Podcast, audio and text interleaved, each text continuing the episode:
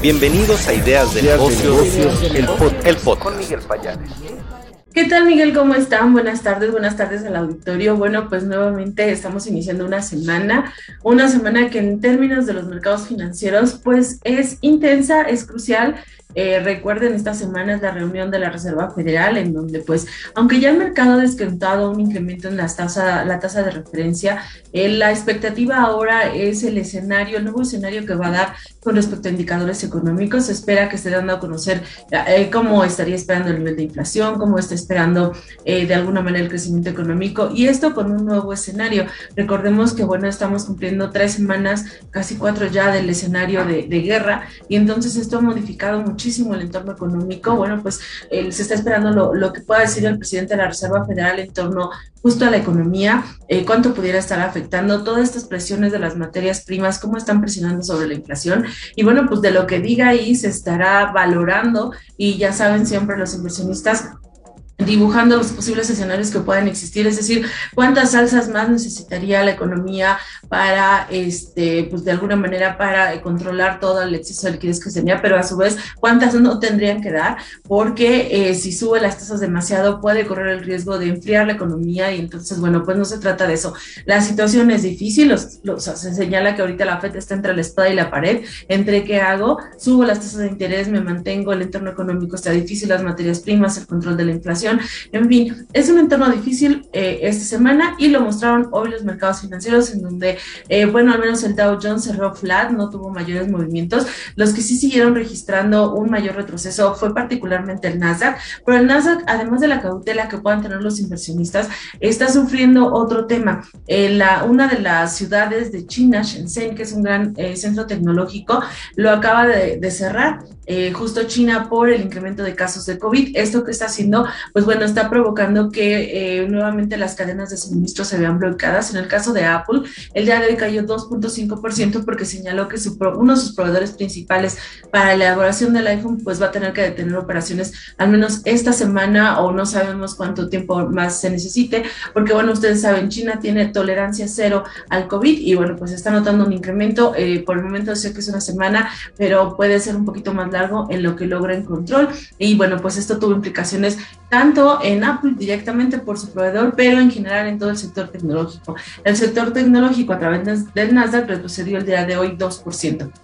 Eh, ya hemos señalado, pues desde en lo que va del año ya el Nasdaq está 20% por debajo eh, en, en, todo este escenario en donde se ha venido complicando. Por otro lado, el Standard Poor's, este finalizó con un retroceso de 0.7%.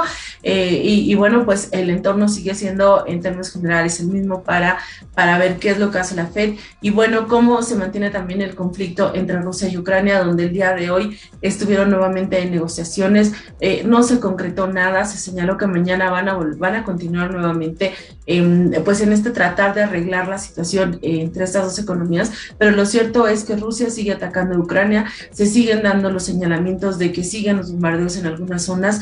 Y bueno, pues eh, la situación sigue estando difícil, no seguimos sin poder definir o los especialistas pues sin poder definir eh, más o menos cuánto, si se puede llegar a una, negociación y si esto puede estar eh, deteniéndose en el corto plazo. Entonces el entorno incierto por la guerra continúa continúan las negociaciones entre los mandatarios, tanto ruso como ucraniano también. La de mañana va a haber alguna reunión. Y por otro lado, también se reunió Estados Unidos con China.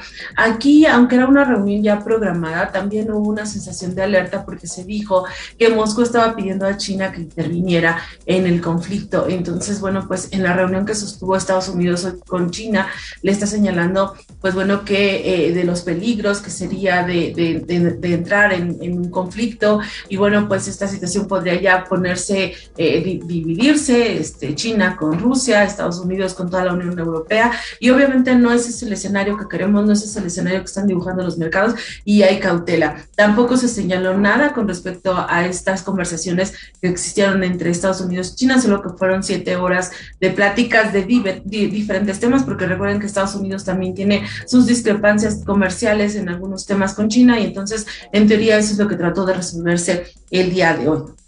Y bueno, pues mañana inicia esta reunión, es de dos días por parte de la Fed, entonces esperaremos que mañana también se note un mercado eh, pues cauteloso, volátil y la decisión o, los resultados serían hasta el próximo miércoles. Para el caso de México, bueno, pues el mercado local, los mercados, las bolsas cerraron también con, con retrocesos, eh, un 0.9% para la bolsa mexicana y el FTSE de Viva 1.3%, ambos indicadores este, también muy atentos, muy cautelosos del escenario internacional.